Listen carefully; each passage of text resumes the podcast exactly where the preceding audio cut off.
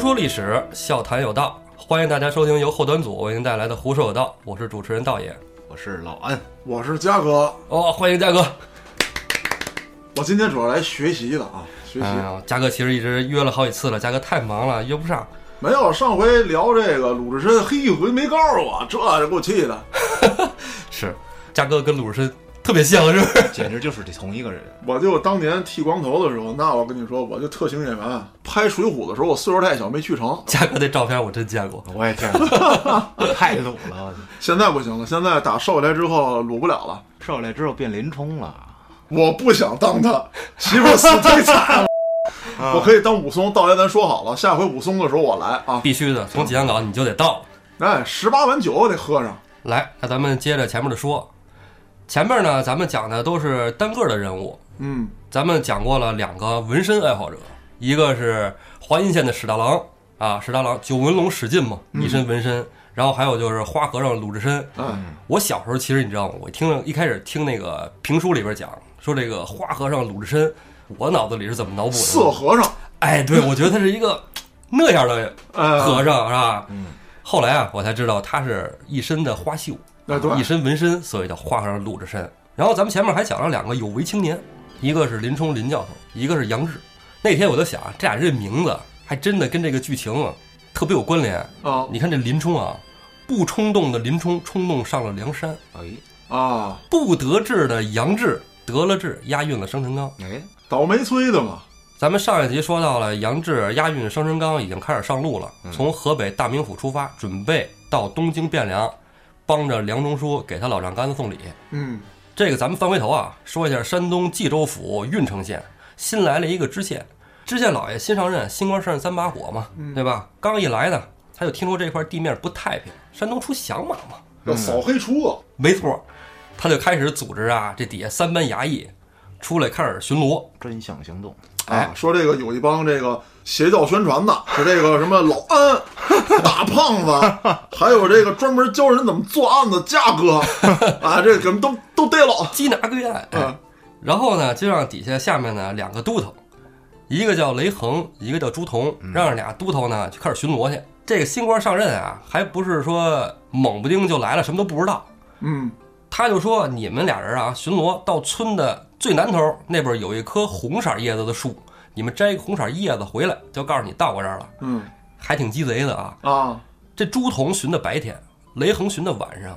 雷横其实晚上特别不愿意出去，你知道为什么吗？他怕黑，不是怕黑，雷横不差钱儿，雷横在这上班啊，就说白了就跟上一保险，你知道吧？哦哎，有一别有收入，雷横干嘛的？雷横在家里是开赌场的哦，啊。也是社会人，对，这雷横啊，晚上就挺不乐意的巡逻去了，巡了一大圈儿，路过啊东西村那儿有一个灵官殿，他在庙那儿过来看呢，黑不黑不溜秋的，说这天儿也没人在里边待着，那也得扫一圈儿呗，扫一圈儿转一圈儿哈，嗯，咱们这个巡视打卡嘛，对吧？哎，哎，门推开一进去，看见灵官殿，嚯家这怎么躺一人呢？说这躺一人，这这人光一大膀子，这灵官显灵了，这是怎么回事啊？带着人进去一看，把这人一葫芦醒了，这人就不干了。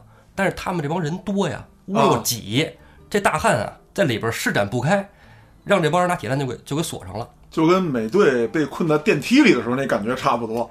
他是美队，他能挣不出来呀、哦这哥们儿没挣不出来，那美队也是因为撞碎电梯了，他要撞不碎，他在里头也悬，反正主要他有盾。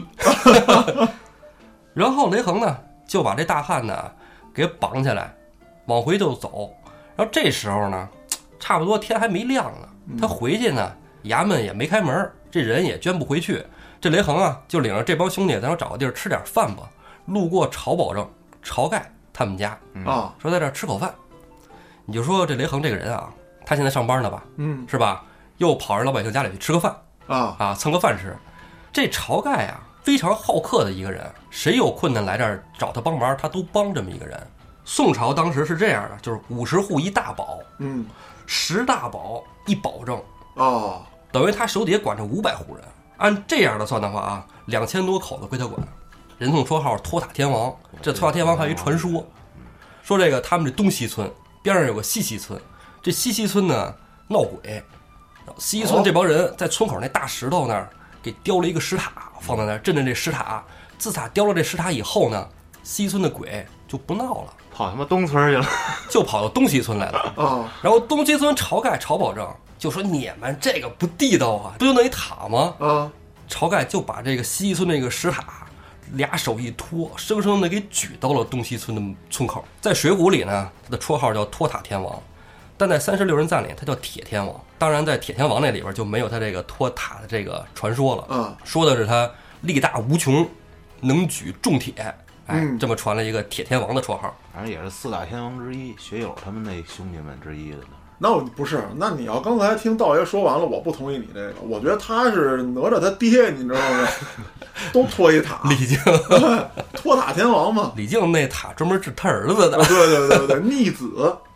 说到这个啊，其实我不知道道爷有这么一个事儿，你看你分析对不对啊？说历史上有这么几个力大无穷的人，咱说的是凡人啊，是凡人，不是天神，不是天神。无论是历史记载还是小说里面、评书里面，有这么几个人啊，一个是朝天王，力大无穷，甚至说呢，有人做过比较，说到底鲁智深拔这个垂杨柳用的这劲儿大，还是说这个天王举这石塔用的劲儿大？嗯还有谁呢？李元霸，啊，那李元霸啊，再有呢，就是这个纣王啊，纣王哦，有这么一句成语，这个成语呢叫“偷梁换柱”，但其实指的叫“脱梁换柱哦，你说这个我也听说”过，啊。对，说这房屋这个要塌了，柱子被重铸了。哎，被重筑了。说现在换一根，换一根屋子塌了怎么办？纣王刚就给举那儿了，把这个拿走，装上，装根新的，装好了松手，完事儿了。这个儿也挺高的哈，还有几个，我也得说几个，项羽这举鼎，啊，对，项羽啊，那会儿书中有这么一句词儿啊，跟这说李元霸的一样，叫“恨天无伴儿，恨地无环儿”。嗯天有一半儿，我给天拽下来，嗯，说恨地无环儿，地上有一提个了环起儿，来我给这地提溜起来。那如果李元霸是一个力大无穷的人的话，李元霸使的那个肋骨瓮金锤，他第一任主人是马援，马援也是一个巨无霸。啊，哎，这历史上巨无霸太多，什么宇文成都啊、裴元庆啊什么的，这些都是劲儿倍儿大。罗士信，哎，怎么就越聊越远了？但是不管怎么说啊，咱们说回来，说这个朝天王，咱们就按这个书中所写，他力大无穷，是个大汉。但是啊，我一直有一个怀疑，就是朝天王的武功其实并不高，他就是有劲儿。对，朝天王其实最主要就是仗义，而且山东郓城县这地儿就出仗义的人。雷横四点能到晁盖家，把门敲开进去就吃，嗯，就这一点啊，就说他俩的私交关系是非常好的。嗯，雷横呢，把抓着这个大汉就挂在这个门房上了，啊，进去在后堂就开始哎吃酒，凌晨四点就喝上了，吃这酒吃肉，对，这老安这比你强啊，这个我羡慕他们，老安是喝到四点睡觉是吧？ 对他们刚开始， 哎，人家早饭就开始喝，然后晁盖呢留了心眼儿，你们在屋里先喝着，让雷都头带着这一帮衙役在这儿吃喝。啊，出来到这门房儿问这大汉说：“看看他怎么回事儿？”说晁盖，因为毕竟他是这地儿的保证，啊我得知道发生了什么，啊对吧？就过去问他说：“你是谁呀、你干嘛来了我说你爹，我操，这杀了杀了，？”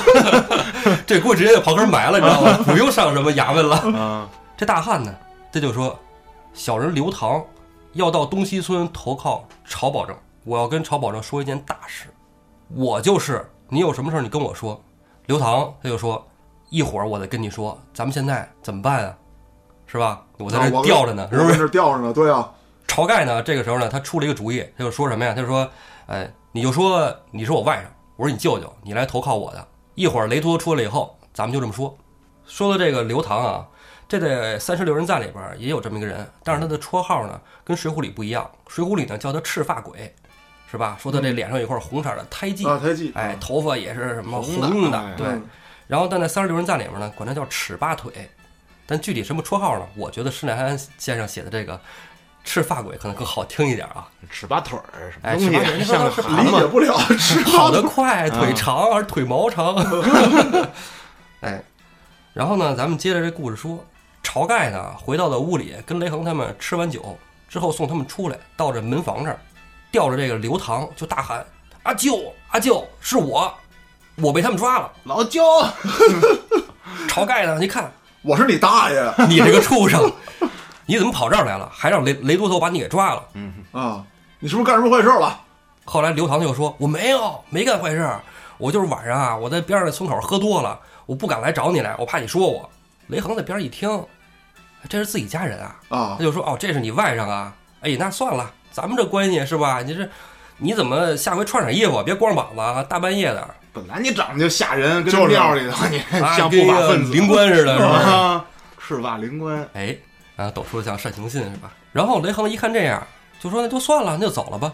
这个晁盖啊，他是做事儿做得非常完整的一个人。嗯，雷横走的时候也没让雷横空手走，嗯给雷横塞了十两银子。他什么意思？就是我外甥给你添麻烦了，啊是吧？哎，您也别白跑一趟，嗯这大晚上也够辛苦的。雷横也就没什么好说的，就把钱收了。嗯，所以就通过这件事儿，您也可以能看得出来，就是说宋朝的这个官僚腐败。那对，哎，再一个这雷横也不是什么正经官儿，对，雷横黑不黑是社不会是就是，对灯下黑。嗯雷横走了以后，刘唐跟晁盖就说了这么一件事儿，说北京大名府的梁中书给他老丈杆子送礼，送了十万贯的金银珠宝。我听着这事儿，哪天哪天从哪儿过，咱就把这个给得着。晁盖就想，大晚上的，咱就说先不说这事儿了，你先好好休息，明天一醒了之后再说。然后给刘唐安排到一间偏房，刘唐躺在床上就开始寻思，自己在灵官殿好好的睡着觉，让人给抓了，我还是一个江湖人士啊我还是一混道上的，让人给捆了，在这吊了大半宿。完之后呢，还让晁盖拿了十两银子，心里怎么想觉得不对劲，憋了口气。这面儿栽太大了，对，你想啊，本来我就是来投靠晁盖，我想说这么一件事儿，按说是一个露脸拔粪的事儿，给啊人对添不对对？麻烦，还给人添麻烦，对吧？觉得嘖太丢人了。刘唐呢，就跑出去去追这雷横去了。追上来以后，大喝一声：“你快把钱给我还回来孙子！”雷横不在乎十两银子，嗯，但雷横就觉得，你就给我钱，跟你有什么关系？你一小崽子，对吧？对啊，俩人就呛不起来了，呛不起来就抄家伙，抄家伙就干，对吧？然后呢，大干了五十回合。他们俩人打架这地儿就特别巧，正好是一人家门口，这门就开了，里边出了一个秀才，他俩这还乒乓五四打着呢啊。那秀才拿一个铁链子往天空上一扔，砸周的法宝，你且不说这个铁链子打没打，他俩这扑刀上面架没架开啊？大半夜扔一铁链子，咣摔地上，你也得吓一跳，对吧 啊？对啊这哥俩马上跳出圈外，铁链分双刀， 俩人一看，这谁呀、刘唐肯定不认识。刘唐看就是一秀才打扮的，因为早上起来了嘛，是吧？一看说这个秀打扮这是谁呀、赶紧回去说这没有你秀才的事儿。啊，啊，雷都头就说了：“吴教授，没你的事儿，我要跟这个破财接着干。啊”雷横说的这个吴教授就是智多星吴用。嗯，啊，吴学究，不是说哪大学的教授啊，哎，这里教授啊，在宋朝啊，特指教书先生，啊，而且不是教童生的，教大人的，哎，是教那些要考举人的哦，啊，是教秀才的。这里啊，也特指一些就是说学问非常多的人，就跟现在咱们见面说谁老师似的，是嗯啊明白吧了？嗯哎，道理上黑老师，对不对？那嗯大街全是老师，对我都成老师 了，这吴用呢就开始问说：“你们这儿干嘛呢？”雷都头先住手，怎么回事啊？雷横就说：“说这晁盖他家外甥跟我这儿跟我是地葛，拿了十两银子，啊现在你看又跟我这儿唧唧歪歪的。吴用跟晁盖啊，俩人关系非常密切，可以说是发小了。他从来没听说过晁盖有这么一个外甥，嗯，就觉得这里边有事儿。但是吴用这个人的心机啊，那是非常深的。吴用就当时就没戳破，是一肚子坏事儿呢，哎，吴用觉得这事儿不对之后，仨人就开始在这儿僵持着。晁盖带着庄丁从远处跑来了，边跑边喊：“你这畜生又跑哪儿惹祸去了？赶紧跟我回来！”倒霉孩子，其实你说这事儿特尴尬，尴尬在哪儿呢？你说刘唐去跟晁盖谈一个十万贯的大生意啊然后那得跑这儿十追 两哎呀十两银子，你让晁盖心里得多膈应，就是相当于说什么呀？你开夏利，你跟我谈一上亿的生意是吧？ 是吧？然后还他妈还约着是去了一个麦当劳，对，然后晁盖一出来肯定打不成了。嗯，雷横就就说就说哎算了算了，你这个就一混孩子，你跟你舅舅赶紧回去 吧。晁盖呢就领着刘唐赶紧就走了，说你这干嘛呀？走，咱们回商量大事。正好吴学究也出来了，是吧？啊吴学究，咱们一一起，那个咱们仨一起回我庄上。这回到这个庄上了以后呢，刘唐又详细的把这个生辰纲这件事情跟晁盖、吴用详细的讲了一下。吴用这个时候呢，心里其实已经有数了，但是吴用呢跟晁盖说：“这个咱们人手太少，咱们仨人不行。晁盖说人手我这庄上有的是啊，我装丁装客多着呢，我这四海兄弟接触的也多呀。吴用说那些人都使不得，我给你举荐三个人：石碣村、阮氏三雄，这三个兄弟为人特别仗义，嗯而且敢做敢当。我去把他们请来。刘唐跟晁盖不认识阮氏三雄，但是吴用既然这么说了，信得过吴信用，得过，对，又是发小，对吧？他又是大脑，聪明嘛，对吧？就全指着他呗。吴用呢，转过天来就去石碣村找这个阮氏三雄。这里吴用说这阮氏三雄是谁呢？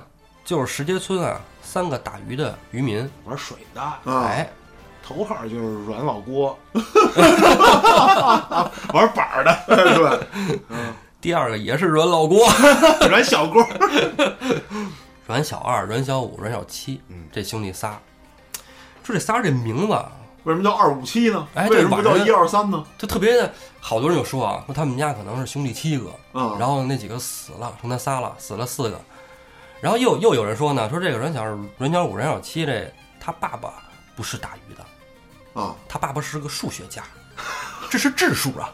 真哦，是起了这个三个名字是不能被除掉的，你知道吗？ 哦，质数是除了自己之外不能被其他数整如果他要再有一个兄弟的话，啊，就应该是阮十一了，对，对吧？二三五七和十一是吧？对对对，其实我后来是认为是这样的，他们是一个大排行，因为在古代家族兴这个大排行，尤其是农村，嗯，它是一个大家族式那种性质，他们应该是兄弟三人，但在大家族里呢排的是二五七，啊，明白了，可能还有一些堂兄堂弟对什对么之类对的对这对些对是对吧？啊对不是一爹生的，对对对叔叔大爷家的孩子，对对叔叔大爷的孩子，他们三个人有三个绰号：历历太岁阮小二、短命二郎阮小五、活阎罗阮小七。都够狠的哈，好多人就说说这历历太岁牛逼，活阎罗牛逼，嗯，短命二郎这太丧了吧？是让人家短命，对他这个短命二郎啊，其实是让别人短命的那个意思，啊对是帮别人短命的二郎，他家里排行老二嘛，嗯对吧？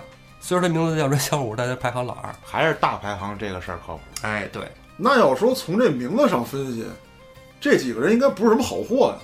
哎，你还有人真说打对，架，没错，他们表面是渔民，但是他们其实也做私商买卖。嗯啊什么叫私商买卖？不就是把人拉到船上，说我拉你过去，啊，到中间加价到湖，中间儿，哎，你给钱我就是吧，给你弄死扔下去；你不给钱，我就把钱给你抢了是抢了，吧？再把你扔下去。嗯还是杀人越货的。嗯吴用能找他们仨，肯定也是因为这仨人狠，敢办事儿嘛。吴用呢，来到石碣村，在村里面看见了这个阮小二，就到了小二家里去了，说这跟这个小二家里问，哎，小五呢？阮小二说，小五早上把我妈头上那钗子拿走赌博去了，多缺德这孩啊子，，还是一个好赌的主儿，是吧？。是然后呢，就说那小七儿呢？那咱们现在找他去。小七在船上呢。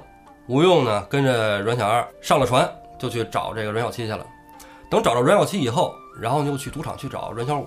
阮小五果不其然把这三子就给输了。干得漂亮，嗯我必须败家 呀，要不我都对不起你们。哦对，这阮小二啊，他就说：“你看你每次赌还是输，挣点钱也不容易，对吧？他们挣钱，这不就是靠劫来的吗啊对啊吧？劫来钱不容易，然后你他都给赌了，把妈的簪子也给输了，得了，回去吧。吴教授来了，咱们吃酒去。这三人呢，跟着吴用来到一个酒家，点上酒，点上肉，就开始吃，吃就开始聊天儿。这个阮小五啊就问吴教授来找我们兄弟仨有事儿吧？吴用说真有事儿，我现在在一个大财主家教学呢。嗯，这大财主家啊要办寿，您得给我弄几条大鱼去。他说他找我们弄鱼没问题，您说要多少鱼？吴用说我要十斤以上的李子，就十斤以上大鲤鱼。嗯，后来阮小、阮小五、阮小七这哥仨相视一看，犯了愁了。为什么呢？要说以前，这鱼他们哥仨随便弄，石碣村可以直接划船到梁山泊，但是他们现在去不得。这个阮小七就说了，说要是以前啊，我们肯定能给你弄来这鱼，现在弄不了。小的我们倒是能给你弄。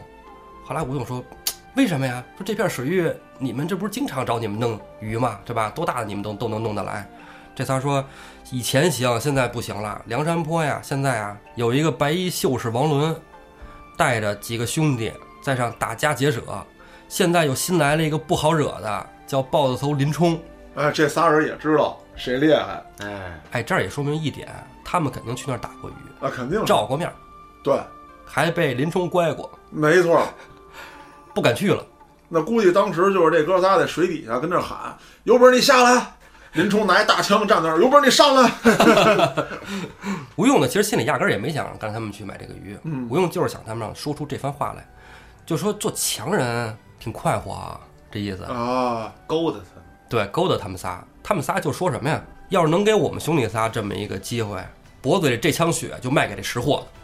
吴用说：“咱们回家说， 机会棒了来了，这是吴用第一次使坏。第一次拉人头 哈，啊对对，这吴用要搁现在，那干传销的好人选啊！干猎头也行啊。”啊，对对 对对， 哎从别的公司挖人。哎，HR，我天哪！等回到了这个阮小二他们家，接着摆上酒，接着吃，接着喝。吴用就说：“现在有这么一个事儿，在朝保正庄上，我们准备办一件大事儿，去劫这生辰纲。你们仨敢不敢干？”哥仨当时就说：“朝保正这人早就听过，只是无缘相见。如果吴学究能引荐，那是最好不过了。我们愿意跟朝大哥混。”吴用想，那就齐了。那咱们先接着吃喝完了睡觉，明儿早上咱们就去吧。嗯，是吧？第二天早上起来呢，哥仨就跟着吴用来到了晁盖庄上，让刘唐再介绍一遍他这个 idea 啊，又讲了一遍 PPT，哎， ID 创业方案啊，头不需要头脑风暴，直接传达一下就就 OK 了嗯。哎，正在这说着呢，这说着呢，后来晁盖家呢，一个管家进来了，外边有一个老道闹事儿，嗯，啊，给他这个吃的打发走，他不走。晁盖嘛呢？你们这人干不了事儿，干得了事儿干不了事儿呢。啊这事儿都跟我说。，啊对呀、你再给他点钱，你甭光给他吃的，给点钱打发走。那他们可能是因为不了解，道爷去了，你得给道爷一电脑，写段代码就开心了是吧？ 我九九六还没干够。 穿越回去给他们写代码去了。后来这管家出去了，说我给你钱，我就再要给你电吃的脑，，你走，我就要电脑。 不行，我要见你们朝保正。道爷说了，我就要见晁保正，我有大事。晁盖这时候就出来了。嗯，晁盖听着外边闹闹哄哄的，因为他在屋里商量这些事儿，肯定不希望外边也闹啊，对吧？对啊，引引人人注目注意啊！对嗯晁盖出来了，一看就说：“这位这个道长怎么称呼啊？”然后呢，这个道长就说：“贫道公孙胜。”我是来自后端组的。写代码那道爷。然后就说我要送给晁保正一套富贵。嗯，晁盖听，我家这两天怎么回事啊？啊这两天这好事都连上了。说您屋里请吧，咱屋里说。公孙胜跟着晁盖就进了屋了。进了屋之后，公孙胜就说：“我送您这套富贵，是东京城的这个梁中书。”晁盖说：“知道吗？知道，知道，知道，知道这回事了。” 这时候吴用就窜出来了，抓住了公孙胜的领子，大喝一声：“哥几个打幺幺零 快报警！抢劫犯。给公孙胜真给吓一跳啊！晁盖就说：“行行，行别闹，别闹，别闹，咱说的是一回事儿，想没炸事一下，哎对，就炸一下，看怎么回事儿。”吴用这人贼心眼儿多多呀，是不是？分别介绍了一下，刘唐先来了，先讲了一遍 PPT，啊 然后呢，吴用呢觉得 PPT 很 OK，然后拉来三个帮手，啊！然后这公孙胜也来了，咱们一块儿传这事儿，要么非得要电脑呢，我哎再给你展示这个。需要一个研发总监是吧？对对对对对，然后呢，这几人就在那儿商量。晁盖这个时候突然安静了，跟大家说了一件事儿，说你知道吗？我昨天晚上做了一个梦，我梦见天上北斗七星。吴用说：“哎，正应了咱们今天七星聚义呀、嗯，然后晁盖说：“我梦见的时候，七北斗七星边上还有一颗白色的星星，一道亮光闪过，怎么回事儿啊？”吴用说：“我现在正差一人，哥儿几个谁会做蒙汗药？晁盖肯定不会做蒙汗药，对哦吧？晁保正是吧？刘唐一个走江湖的，应该是不屑做蒙汗药。嗯，阮氏三雄他们仨杀人不不用需蒙要汗药。对，对，然后晁盖呢，这时候就想，我认识一个兄弟，在黄泥岗那边十里住着一个叫白胜的兄弟，会做蒙汗药。这个兄弟人称白日鼠白胜。哎，吴用说，哎，正应了你梦里那道白光， 哎，啊这，白光在这儿呢。这几个人啊，就定下来计策。具体吴用计策怎么实施，咱们后边再说。这哥几个商量完了，就在这儿歇下了。这兄弟几个就都分屋睡下了。吴用也在一间屋里睡下了。吴用就开始寻思他的这一生，他是压根儿也没想到自己能走到这条路上来。嗯，吴用是一个教师嘛，乡村教师，还不是一个教孩子的，这人还很有学问。咱这会儿就讲一讲有一个关于吴用的传说。吴用当年考上状元了。哦，考上状元以后呢，因为没给蔡京送礼，因为当时那次考试啊，考考场监考官是蔡京，嗯，蔡京肯定希望能考上的这些状元举人们，将来都能为我所用。啊，嫡系，对他不缺钱，他不是说指望你给我送礼，我能发家，对吧？明白他不缺钱，他是靠你这个，相当于进入职场的投名状。明白。哎，哦你得反而跟我混，对。将来呢，给你封了官儿，你有好处也能分我，就打成了一个你得站队通路。对，嗯思想很长远。啊吴咏梅给蔡京送，你投榜这个状元、榜眼、探花是需要皇上钦点的。这个蔡京啊，拿着这头甲的这个单子，就到皇上这看去了，说您看看吧。皇上看这个个人的文章，大概捋了一遍，觉嗯得这吴用很有才呀。蔡京说不行，这人这名字就不成。没用，对，吴用，咱们官员里怎么能有吴用的人呢？啊将来代表朝廷这藩邦外国一进贡，说你这个，这个咱大臣说是无用，上不了大雅之堂。这对，人就跟那不成个叫搅屎棍，有一天领奖咋办似的。 道理是一样的。皇上一听觉得有道理啊，宋徽宗是吧？嗯，这种昏庸的皇上觉得肯定有道理啊，说要不你改个名儿吧？永不录用了，一句话，永不录用。完犊子，哎，像古代科举啊，一般要是永不录用了，当不了官了，就只能当教书先生了。啊，吴用后来就当了教书先生。咱这里咱们带一嘴当时科举的这个流程和状况啊。吴用仕途无望了呢，回了家乡之后，据传说他遇见了一个老人在那儿晒谷子。嗯，可是吴用看看天上马上就要下雨了，这这老先生为什么在这院子里晒谷子呢？就推开门进去问他：“老先生，您这晒谷子一下雨了，不就都焦了吗？焦了不就发霉了吗对啊，？”老先生说：“这雨下不到这儿来。”吴用觉得不可能，啊这乌云密布的，一下雨怎么就淋不到你这桌上来呢？吴用就在那儿看着，一会儿果然天上打雷、刮风、下雨，这雨就在这个他这个庄外边儿下的倾盆，院儿里边儿一滴没有。吴用就觉得这个人啊有真能耐。吴用呢，后来就跟这个老头儿呢开始在那儿盘道，然后就开始跟他学习了，学了三年，回到家学了法术学的是艺术奇门遁甲。啊，啊，然后回到家之后呢，他爸问他儿子怎么样啊，考的你这个一下去这么这么长时间，在京为官了吧？然后吴用说没有啊，我永不录用了。 他爸说那你滚犊子吧， 就把他从家轰出来了，就搬到了东西村，嗯，认识了晁盖这帮人啊哎，有这么这是一个传说。然后呢，咱们讲讲这个吴用寒窗苦读的这个过程。嗯，这古代啊，所有上学的人都要经历一个童生的过程，就是你从小的时候开始开蒙学写字，是吧？《三字经》《千字文》，对吧？从童生经过县试，就是县里边的考试啊，能变成秀才。嗯，秀才呢，再经过读书之后，通过乡试，可以成为举人。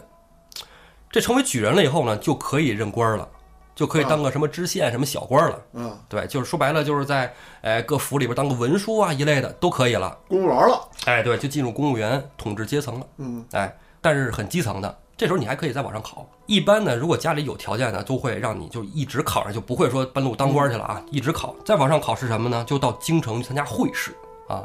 参加会试之后呢，一部分呢成为贡生，贡生就是说定向培养，啊，就是贡生。然后还有一部分呢，直接会试三甲、金榜题名、殿试了就。啊，皇上会问你一些什么时事类的，就不是说前面说童生学那些，可能就是一些死记硬背的。嗯等到秀才举人就开始学一些法律、政治相关的，皇上直接就问你一些就是治国方略了，嗯或者直接提出一些现在的问题，比如说蝗灾了怎么办，哪个省找架子，皇帝。价格就给办了。你看宋徽宗要是当届面试，你看我这画画怎么样？我这字儿怎 么样？你这会书法水平，对，你看这石头，你能给它弄成啥样？ 你给雕说刻一下，石头起个名儿。 古代的时候就说这人有能耐，叫连中三元。嗯，这三元是怎么个三元呢？不是打麻将那大三元，哎，不是， 这是秀才通过乡试考试的第一名，中了解元，啊变成举人；再通过会试第一名，成为进士；啊，再通过殿试第一名，投榜状元，这叫连中三元。这状元这个其实就就前三名嘛，但那会儿如果张榜啊，进士投三甲，那都是能当大官的啊。三甲里呢，这个一甲是用黄纸写的，这个就叫金榜题名。哦金色儿的，哎，这金榜题名啊，也有的人说是好事，也有人说是坏事。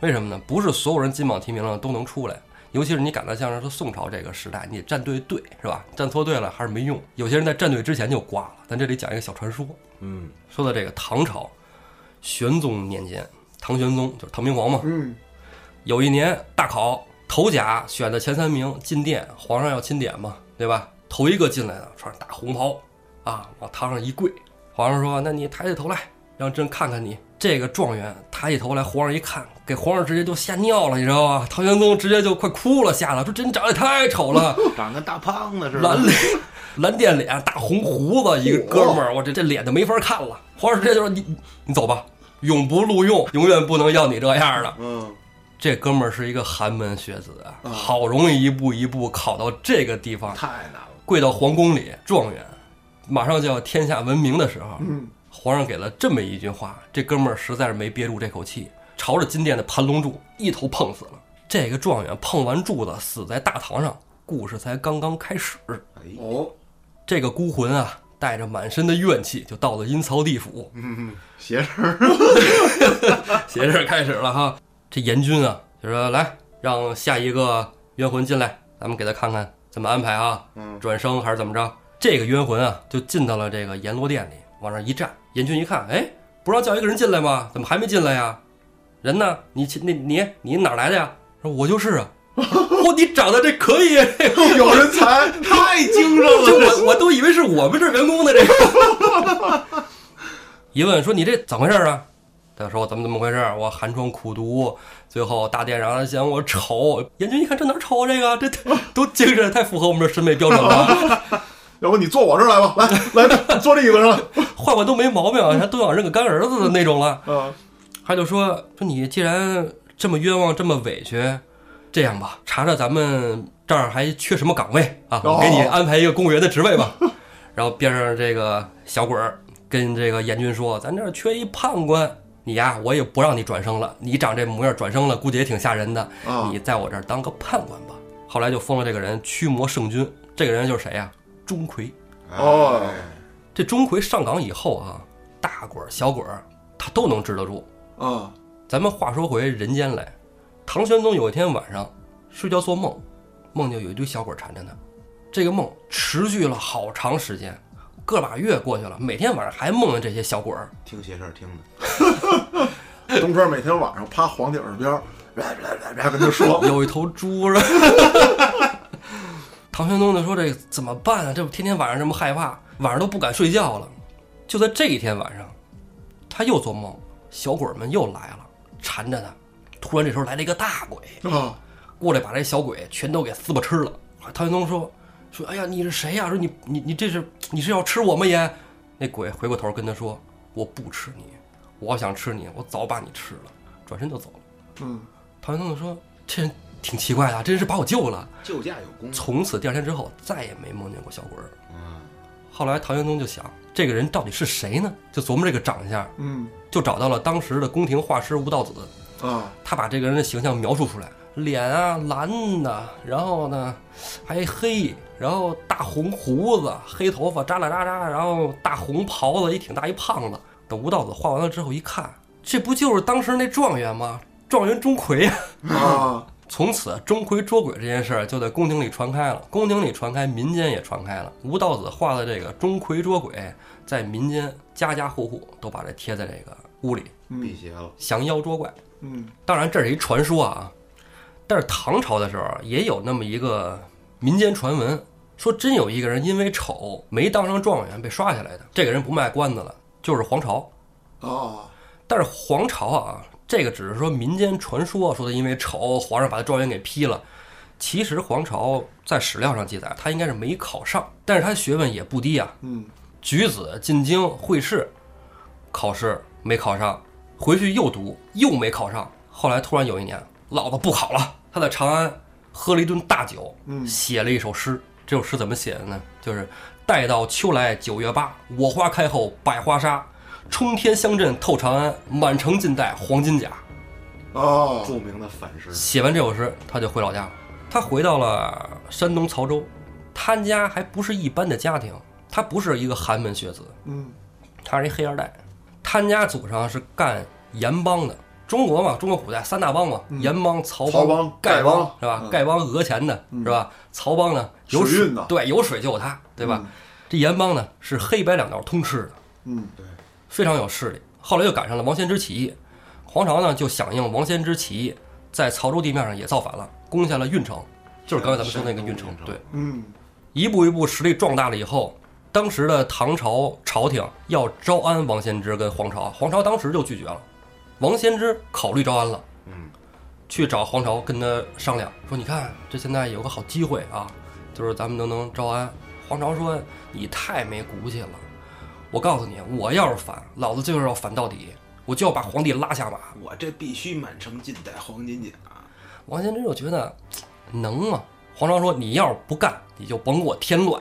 啊，黄巢就继续干。王仙芝一想，啊算了，接着干吧。黄巢慢慢的势力越做越大，把王仙芝的势力都已经吞并了。嗯，直到有一天，黄巢站到了长安城下，啊，打进来了，哎，把唐朝的皇帝真的拉下了马。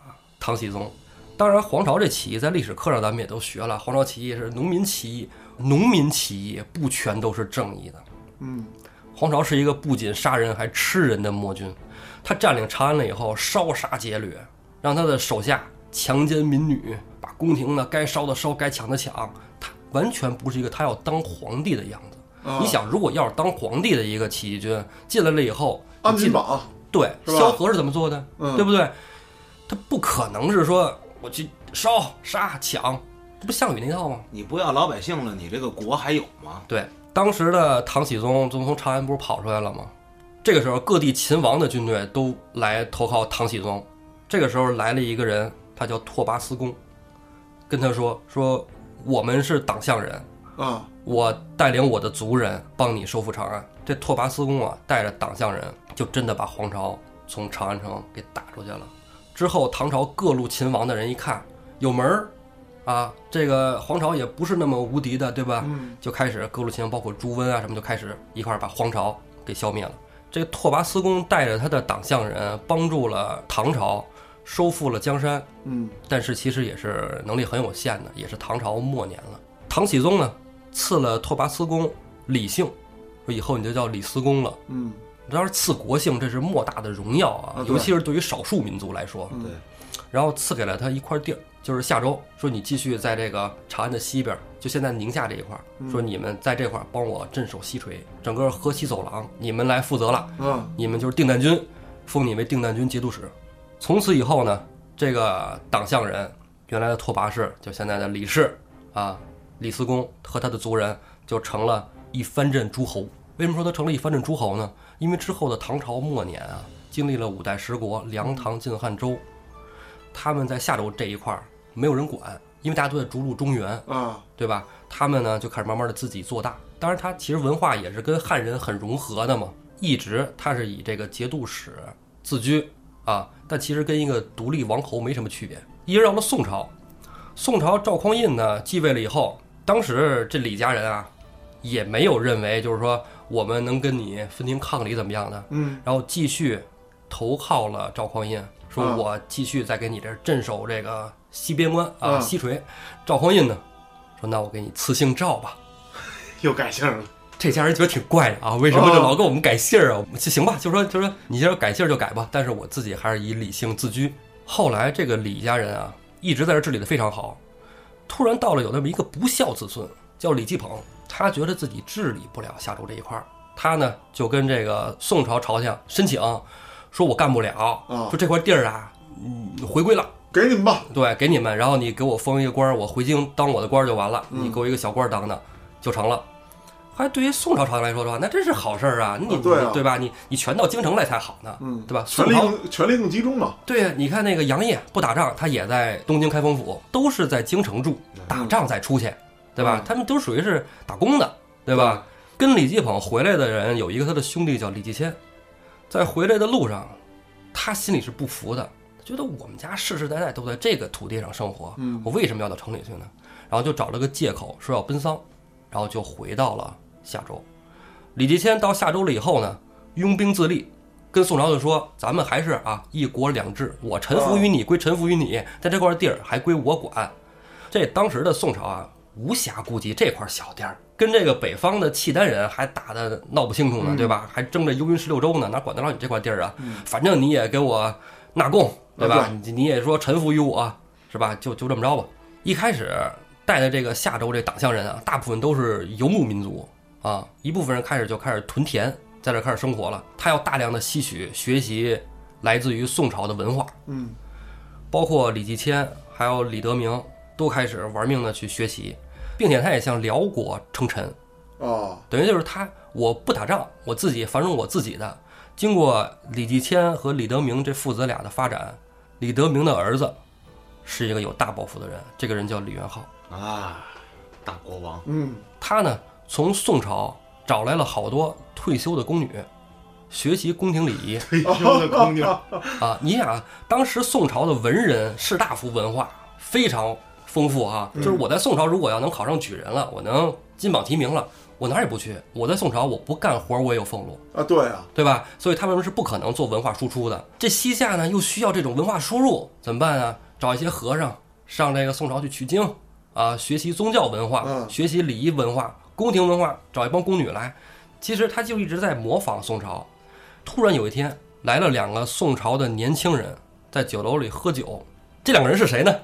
一个是姓张的，一个是姓吴的两个秀才。两个人都是华阴县的这个举子，考试呢屡考不中。嗯满腔抱负。为什么屡考不中呢？他们赶上了宋仁宗那个时候有一个末位淘汰制。哦，末位淘汰制是啥意思呢？就是我虽然能耐可能挺好的哈，但是我的名字排在后边了。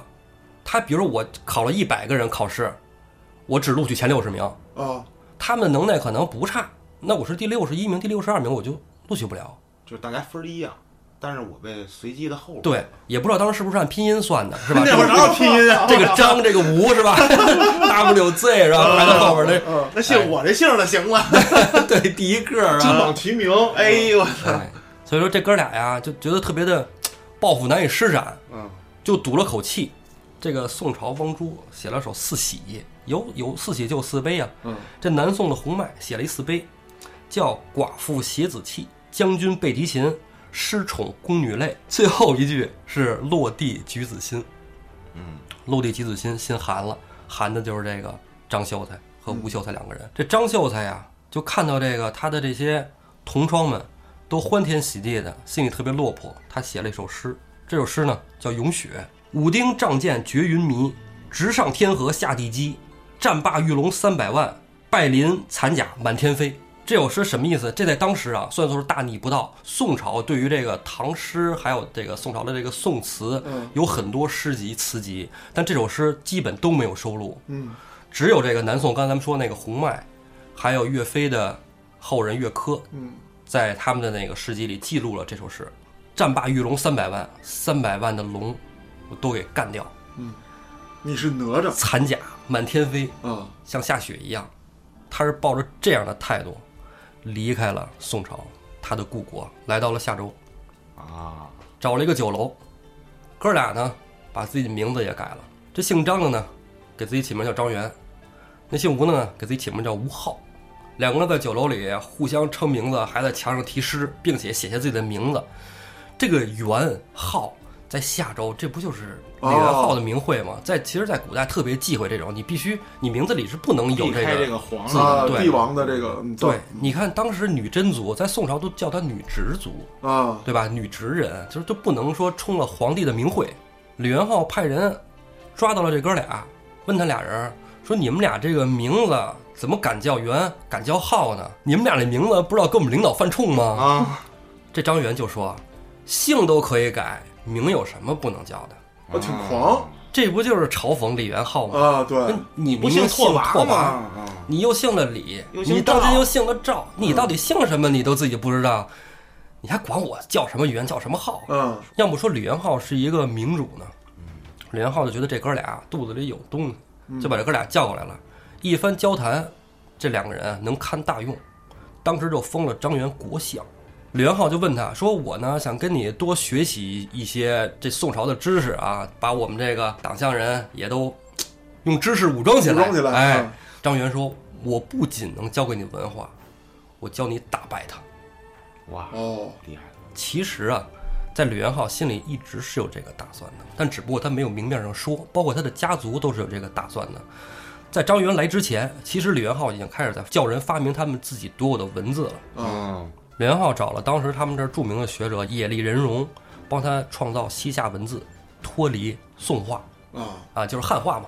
后来呢，张元跟他说，咱们要从根上文化上要阻断跟宋朝的往来，文化我们要创造自己的，你弄这文字特别对。那我们也不要这些跟宋朝一样的衣服、嗯服饰、相貌都要改变，留胡子，啊，头顶剃秃噜，像谢顶一样。地中海哦，地中海，对，要恢复他们原来党项人的样子，包括他们也建立了自己的科举制度，因为夏州这块儿也有汉人嘛，汉人用汉字考试，嗯但是只能做一些低等的官职，啊，而他们党项人呢，可以做更高级的官职，他们用西夏文考试。嗯连浩呢又继续率兵四处征伐，并且跟宋朝正式开战。在经过了几次战役以后，互有胜负。李元昊呢建国称帝，成为西夏第一代皇帝。西夏的故事呢，咱们以后有机会再说。但咱们这块要说的是什么呢？就是张元这么一个落地的秀才。咱就说宋朝当时的文化是非常高的，一个落地的秀才居然帮助一个少数民族建立了一个强大的国家。张元非常领悟汉人的思想，三国鼎立，他让李元昊在跟宋朝打完了以后，打完就和，然后呢跟辽国称臣，互相牵制，成为三足鼎立之势。这绕了一大圈儿啊，吴用这一宿梦也做差不多，也就醒了，哥儿几个醒了，还得商量怎么结这生辰纲的事儿。杨志呢，带着生辰纲也渡过了黄河了。这个时候，他们这哥儿几个就该出发了。他们到底具体要怎么干，在哪儿干什么？咱们啊，下期再讲。谢谢朋友们的收听，咱们下期再见。